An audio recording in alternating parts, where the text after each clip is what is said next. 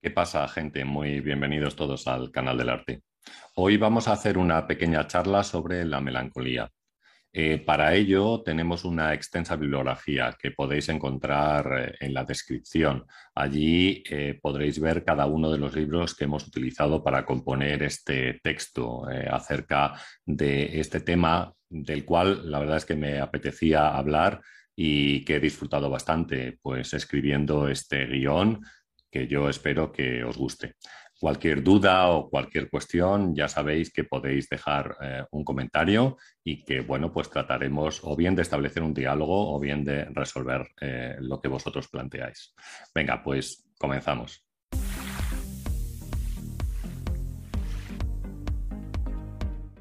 Pensemos por un momento con qué asociamos la melancolía. No cabe duda que lo que provoca esta sensación es el recuerdo, una escena perdida que no podrá volver a repetirse nunca más. Queremos asirla, pero ya resulta imposible porque forma parte del pasado y el tiempo, inexorable, continúa avanzando para no devolver jamás aquello que ya retiene junto a sí. El tiempo y la melancolía están unidos. Así se asocia a Cronos o bien Saturno como el ser más melancólico. Como sabemos, el titán Cronos luchó contra su padre, castrándolo para quitarle el poder. Celoso de que le pudiera pasar lo mismo, fue devorando a sus hijos hasta que su esposa escondió a Zeus, que fue capaz de derrotar a su padre y volver a la vida a sus hermanos. Cronos fue desterrado y enviado a los confines de la tierra, donde vaga realizando grandes paseos sin poder escapar, con todo el tiempo del mundo para dejar volar su imaginación y recordar todos aquellos momentos que vivió. Es la imagen del melancólico. Los melancólicos son los hijos de Saturno, aunque debemos decir que fue Homero el primero que alude al personaje melancólico. Sería Belerofonte, que vivió diferentes aventuras eh, como por ejemplo domar al caballo Pegaso o enfrentarse a la quimera para vencerla. Pero su suerte cambió el día que se atrevió a llegar al Monte Olimpo a lomos de un caballo. Esta osadía enfureció a los dioses, que hicieron encabritar el caballo para que Belerofonte cayera al vacío. Allí sobrevive, pero con motivo de la caída quedó cojo y ciego, y comienza a vagar por la llanura aleya con el corazón herido y huyendo de las huellas de los hombres. La melancolía es un elemento productor de imágenes. Estas pueden ser reales, es decir, pueden ser imágenes que han sucedido y han quedado grabadas, o bien pueden ser irreales, es decir, pensadas por el propio melancólico. En la Edad Media existía el pecado de la acedía como uno de los pecados capitales, ya no existe como tal. ¿eh? Y en parte ha sido asimilado este pecado por la tristeza. Bien, en este pecado capital de la acedía se, se juntaban varios factores. El primero alude, como hemos dicho, a la tristeza, también a la pereza, al relajamiento. En este caso, al relajamiento del monje. Sabéis que lo que hace es que abandona la presencia de Dios ¿eh? y, por tanto, el descuido de la vigilancia y también la negligencia del eh, corazón. El acidioso eh, pasa gran parte del tiempo mirando por la ventana y dejando que la fantasía evoque aquellas imágenes que sean dignas del recuerdo o bien que sean producidas por el propio monje en su desvarío. Señalan los escritos medievales que una vez que la acedía penetra en el interior de uno de los monjes, le insinúa, eh, digamos, con horror, eh, el lugar en el que se encuentra un fastidio que puede ser la propia celda y un asco de los hermanos que viven con él y que le parecen ahora negligentes y eh, groseros. La acedía provoca la certeza de que ya estás condenado por anticipado y no hay manera de luchar contra ello. Solo queda hundirse de manera complaciente en la propia ruina, como si nada, ni siquiera la gracia divina, pudiera salvarlos. Una de las características del acidioso es la propensión a la fantasía, ya que la persona que lo sufre es incapaz de controlar sus fantasmas interiores. La sensación de soledad hace que se enfrente a los demonios, cuya producción de imágenes solo hace que acrecentar la profunda caída a los infiernos que parece sufrir. Pereza, desgana o melancolía son algunas de las asociaciones que podíamos hacer nosotros en la actualidad. Aunque esta pereza no sería sino una consecuencia de la manera de sentir del acidioso, que está sufriendo una angustiosa tristeza que roza la desesperación. La imposibilidad de la recuperación y la consistencia de ello es uno de los rasgos de la melancolía. Antiguamente se asociaba la melancolía con uno de los humores corporales, cuyo desorden podía provocar unas consecuencias nefastas. Aristóteles decía que los hombres que se habían distinguido tanto en la filosofía, en la vida pública, en la poesía y en las artes son melancólicos, pudiendo estos sufrir los morbos de la bilis negra, cuya temperatura era determinante para el comportamiento.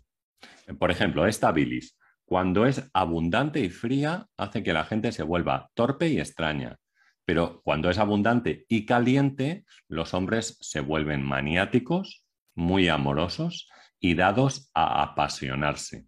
Este apasionamiento eh, puede notarse, por ejemplo, en las personas que estaban destinadas a la predicción, ya que debido al ascenso de la bilis podían entrar en trance, como le sucede, por ejemplo, a las sibilas y a todos aquellos que son inspirados por los dioses. Bien, la tercera opción era que la bilis eh, fuera templada, es decir, ni fría ni caliente. Y los que tienen la bilis templada son también melancólicos, aunque en este caso serían hombres más sabios y menos excéntricos, destacando entre ellos los hombres de letras, los dedicados a las artes y también a la vida pública. Aquí, por ejemplo, podríamos destacar artistas, ¿no? Por ejemplo, Alberto Durero, Miguel Ángel, o sí que es, de una, más modernamente, el poeta del siglo XIX, eh, Baudelaire, ¿no? Aristóteles asociaba la melancolía con el enamoramiento. El melancólico eh, tiene una mm, tendente inclinación al eros, siendo la lujuria una de sus características esenciales. Amor y melancolía son para él enfermedades afines. El enamoramiento es lo que desquicia el equilibrio de los diferentes humores, siendo la tendencia contemplativa del melancólico lo que le empuja fatalmente a la pasión amorosa. La bilis negra llenaría su cabeza de vapores, secando el cerebro y oprimiendo sin descanso día y noche el alma con tétricas y espantosas visiones. Sigmund Freud eh, abordó el tema de la melancolía en el año 1917. Allí nos dice que la libido reacciona ante la conciencia de que la persona amada ha dejado de existir, fijándose en la mente cada recuerdo de ella, poniendo atención en cada objeto que pueda removerla y que haya tenido relación con ella. La melancolía es una reacción con la pérdida de un objeto de amor. Melancolía y pérdida aparecen unidos porque efectivamente se ha producido una pérdida, aunque en muchos casos no se sabe lo que se ha perdido. Freud insiste en que la pérdida del amor puede llegar a un punto tal que el sujeto esquiva la realidad y se aferra al objeto perdido gracias a una psicosis alucinatoria del deseo. Dice Freud, el yo entonces destroza su lazo con la realidad y retira del sistema consciente de las percepciones su propia catexis. Es a través de este esquivar lo real como se evita la prueba de la realidad y los fantasmas del deseo, no reprimidos, sino perfectamente conscientes, pueden penetrar en la conciencia y ser aceptados como una realidad mejor. Según Freud, entonces, el melancólico tiene una ausencia prolongada de conciencia, de modo que el enfermo sufre esta pérdida incierta como un duelo sin final. Las personas melancólicas no desean abandonar su situación de tristeza y tampoco su sensación de sufrimiento. Se quejan y hasta cierto punto gozan de su dolor.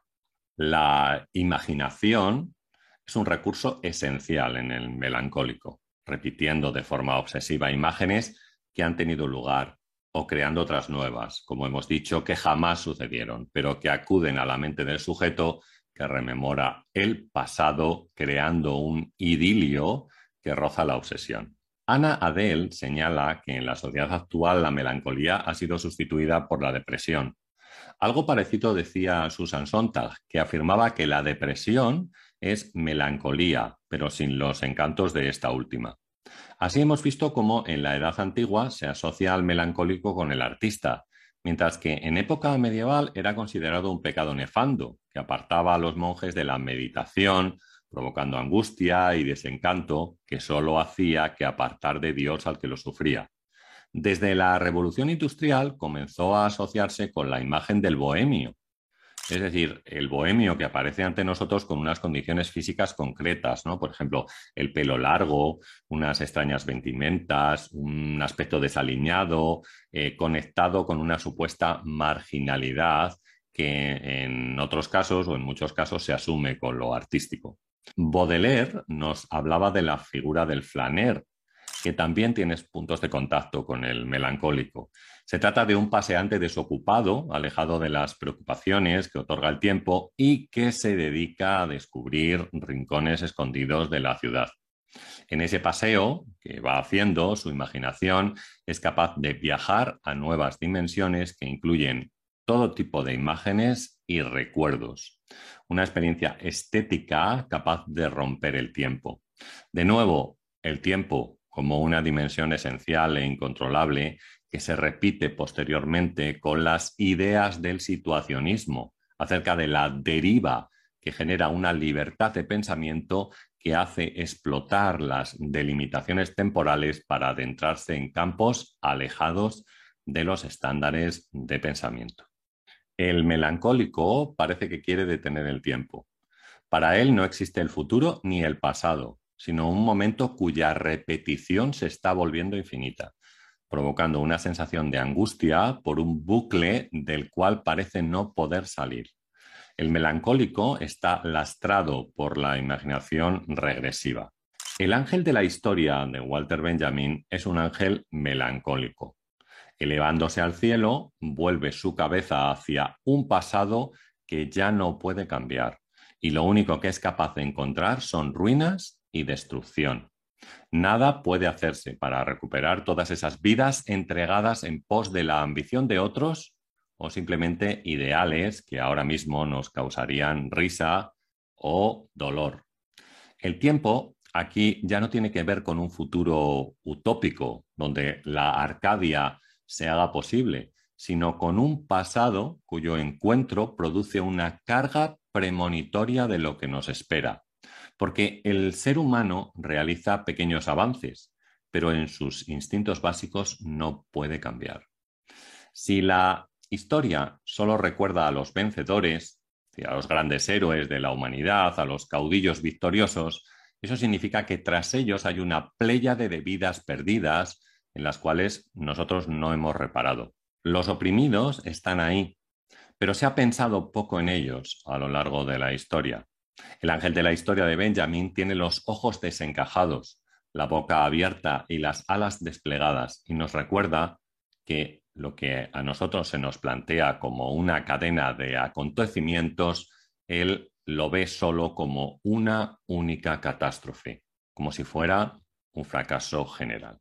Hay otro ángel de la melancolía y es el que nos eh, representa Durero, que tenemos aquí, un ángel que ya no puede extender sus alas.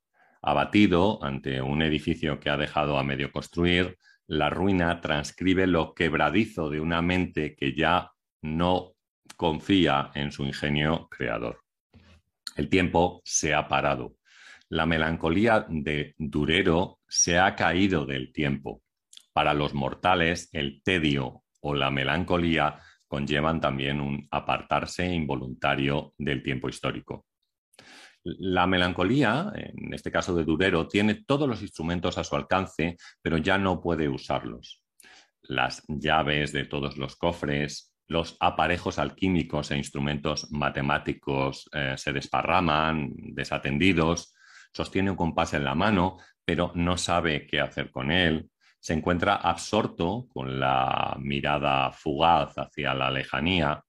En contraste, el niño, el puti, que, le acompaña, se entretiene dibujando, atareado y despreocupado. Saturno irradia rayos que iluminan la cartela con el nombre Melancolía, sujetada por un murciélago, criatura además crepuscular. La superficie del mar eh, está bajo la influencia astral. Saturno eh, era, entre otros atributos, el protector de los navegantes y el propiciador de inundaciones. De ahí el extenso mar que se representa en el grabado de Durero. Cualquiera puede explicar la causa de su tristeza, de su preocupación, pero el melancólico no puede explicar su melancolía. La melancolía es la histeria del espíritu, llega cuando la inmediatez reclama una vida superior. La personalidad quiere tomar conciencia de sí misma en su valor eterno. Si no lo logra, sobreviene la melancolía. Peter Sloterdijk considera al neocínico de hoy, es decir, al cínico de hoy, como un caso límite del melancólico. Un melancólico que mantiene bajo control sus síntomas depresivos y hasta cierto punto sigue siendo laboralmente capaz. El cínico de hoy sabe de la falsedad de sus idealismos y acusa la doblez moral, pero actúa como si las certezas ilustradas permanecieran incólumes. Lo que caracteriza al cínico auténtico es la libertad de decir lo que piensa con sentido del humor y el gozar de la vida con sencillez animal, sin una especie de existencialismo perruno, podríamos decir. El cínico no es un ignorante, pero hace caso omiso de lo que sabe. Él juega con lo que sabe porque está humanamente blindado. Aunque sepa que la exención del impuesto a la riqueza es una bendición para los ricos, una desgracia para los que no sean igual, él la suscribe. Es consciente de que sus creencias son falsas, pero se aferra a ellas movida por el propio provecho. Y es que la melancolía y la utopía se atraen y se aborrecen al mismo tiempo. La utopía es una esperanza que no tiene posibilidad de realizarse. La melancolía, guiada por una desbordante imaginación, provoca imágenes que la hacen posible, aunque en el fondo sabe que no se pueden llevar a cabo. ¿y si la melancolía, como nos dice Citec, fuera una identificación con una falta más que con una pérdida? ¿Y si lo que se extraña es lo que en realidad se desea para cubrir una carencia de la que no se era consciente hasta ese momento? La melancolía tiene que ver con un pasado que se echa de menos, pero tiene una proyección a futuro, un futuro quizás utópico, surrealista, porque es la imaginación el que lo provoca. Por último, si la melancolía nos remite al recuerdo, hay un término que fue introducido en el año 2005 por Simon Reynolds y Mark Fisher que debemos tener en cuenta. Se trata de la jauntología. Ellos eran críticos musicales, lo utilizaron para describir a un grupo de artistas que exploraba la nostalgia británica relacionada con la programación televisiva de los años 60 y 70. El término apareció por primera vez en el libro de Jacques Derrida, que se titulaba Espectros de Marx, donde, entre otras cosas, se habla del espectro como una idea que se repite a lo largo del tiempo eh, y que, aunque nosotros creemos que está acabada, regresa ¿vale? de vez en cuando, ¿vale? según vamos avanzando en la historia o en el tiempo, como queráis. La jauntología viene de que todo lo que existe es posible únicamente sobre la base de una serie de ausencias que lo preceden, lo rodean y le permiten poseer eh, consistencia. Los artistas jauntológicos están envueltos en una abrumadora melancolía y preocupados por el modo en que la tecnología materializa la memoria.